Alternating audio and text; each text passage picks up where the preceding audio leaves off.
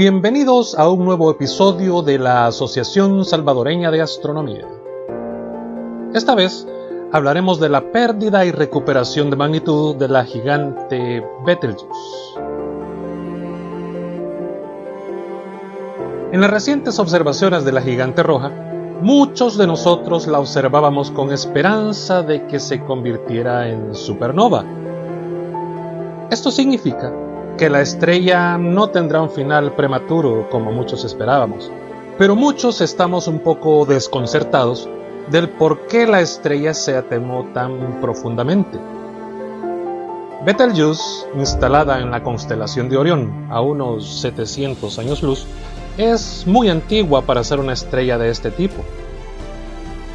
Pasó sus años de secuencia principal con núcleos activos que fusionaba átomos de hidrógeno como una estrella caliente, luminosa y de color blanco azulado de alrededor de 10 a 25 veces la masa del Sol. Estas estrellas tienen una vida violenta, con una esperanza de vida relativamente corta. Betelgeuse tiene ahora alrededor de 8 a 8.5 mil millones de años y sus días de secuencia principal se realizaron alrededor de un millón de años atrás.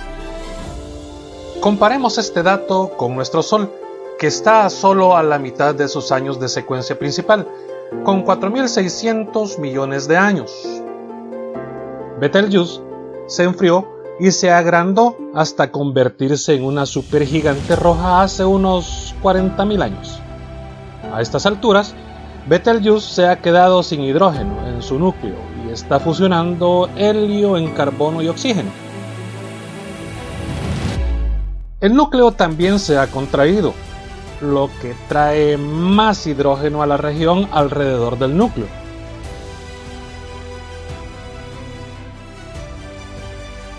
Esta capa de hidrógeno se fusiona en helio, que se vierte en el núcleo para alimentar la fusión.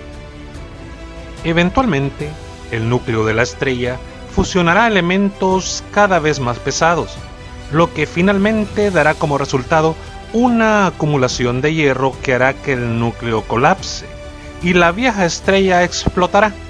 Sin embargo, los astrónomos han predicho que Betelgeuse todavía está a unas pocas decenas de miles de años del evento. Antes de su explosión final, se espera que la estrella se atenúe rápidamente antes de iluminar espectacularmente el cielo aquí en la Tierra. Aunque Betelgeuse tiene brillo variable, su atenuación reciente fue mucho más profunda que cualquiera observada anteriormente entre septiembre de 2019 y enero de 2020 se atenuó en un 25%. Así que es comprensible que nos hayamos emocionado un poco.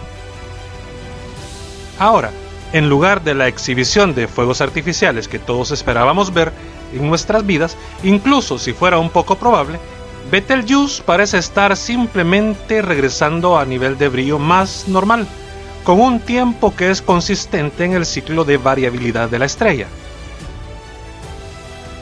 Basándonos en observaciones adicionales, Betelgeuse definitivamente ha dejado de atenuarse y ha comenzado a aumentar su brillo lentamente. Por lo tanto, este episodio de caídas ha terminado, pero se necesita fotometría adicional para definir esa fase de brillo.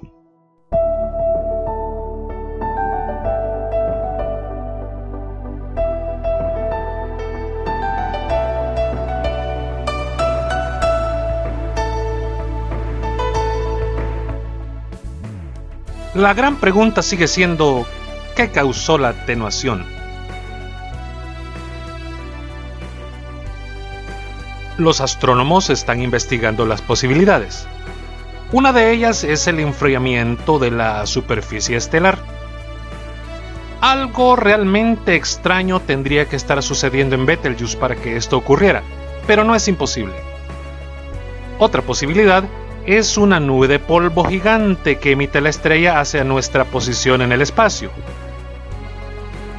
Las estrellas en la rama de esta gigante roja crean y expulsan grandes cantidades de material, mucho antes de que se conviertan en supernovas.